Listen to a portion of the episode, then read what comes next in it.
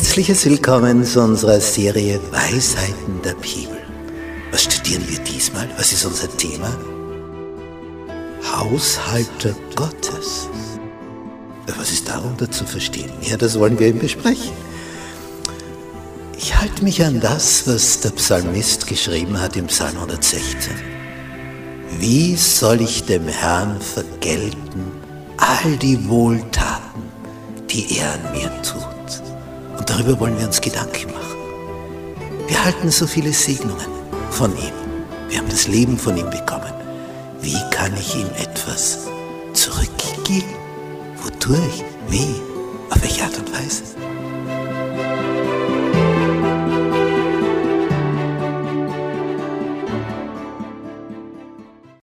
Freitag. Zusammenfassung. Wir haben hier ein Foto.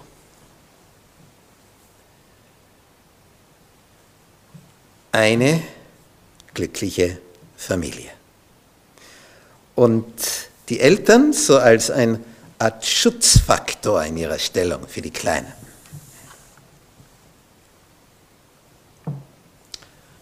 Und das Besondere ist die Blickrichtung. Wo schauen diese Kleinen hin? Richtung Licht. Richtung untergehende Sonne oder aufgehende Sonne. Je nachdem. Dort, wo es hell ist, dort schauen sie hin. Wenn wir Teil der Familie Gottes sind, wenn wir in diesem Universum, auf diesem Planeten, der sich Erde nennt, wenn wir hier uns dessen bewusst werden, wer der ist, der das geschaffen hat, und wenn wir uns dessen bewusst werden, dass der als der Erschaffer des Ganzen, der Erschaffer von mir und dir, dass der Interesse hat an deinem Wohlergehen, und zwar an deinem Wohlergehen in dem Sinn, über deinen Tod hinaus, über dein Lebensalter hier auf diesem Planeten hinaus. Und zwar interessiert, dass es dich als existierendes Wesen immer gibt, beständig. Dass es keinen Tod mehr für dich gibt danach.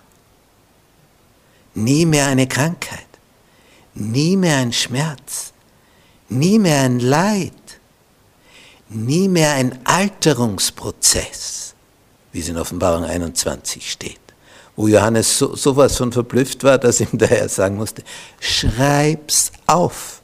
Diese Worte sind wahrhaftig und gewiss. Er ist so durcheinander, der, der vergisst aufs Schreiben. Es ist einfach unglaublich. Kein Tod mehr, keine Alterung, nie mehr Schmerz, nie mehr Krankheit. Ja, das wäre ja ein Traum, oder? Ja, und das ist wahrhaftig und gewiss. Das hat er für dich vorgesehen. Wenn du auf seine Liebe mit deiner Liebe zu ihm antwortest. Das ist das ganze Geheimnis. Aber das bedeutet eben Liebe, dass du dich auf eine Sache konzentrierst.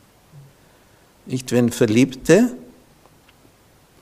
in diesem Stadium drinnen sind, dann haben sie für sonst kein, keinen Gedanken mehr.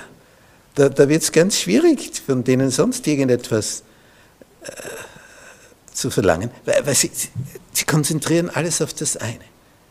Das ist jetzt die Causa Prima, das ist der Schwerpunkt, das ist das Erste. Wie hat es hier geheißen? Was bedeutet es, sich Schätze im Himmel zu sammeln? Es bedeutet Gott und seine Sache statt dem Geld in deinem Leben an die erste Stelle zu setzen. Und das ist das Um und Auf. Und die erste Stelle nimmt immer das ein, was du lieb hast. Und zwar ganz automatisch. Du, du musst nicht mühsam ringen. Wenn du etwas liebst, ist das an der ersten Stelle. Und wie gewinnt etwas diese Liebe von dir? Es ist vor Augen, du beschäftigst dich mit dem, Wenn zum Beispiel der Papa Fußballer ist und schleppt den Kleinen schon die ganze Zeit mit auf den Sportplatz, wird der wahrscheinlich auch irgendwann diese Liebe dazu entdecken. Und wenn der Papa Skifahrer ist und den nimmt ihn mit auf die Skipiste und der kleine Knirps kann schon von klein auf da hinunter rasen, den Hang.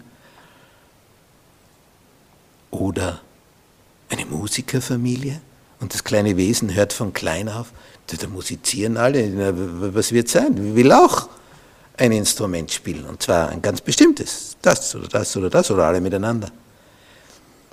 Das heißt, was du vor Augen hast, was du erlebst, was von anderen wertgeschätzt wird, das geht ganz automatisch da mit. Oder wenn das kleine Wesen sieht, dass du viel, viel liest, Wort Gottes zum Beispiel, ja dann, ja dann wird die Bibel für dieses Wesen auch interessant. Denn wenn es für Mama wichtig ist, für Papa wichtig ist, wir haben eine Verantwortung als Teil der Familie Gottes. Wie schön, dass wir ihn, unseren himmlischen Papa, haben.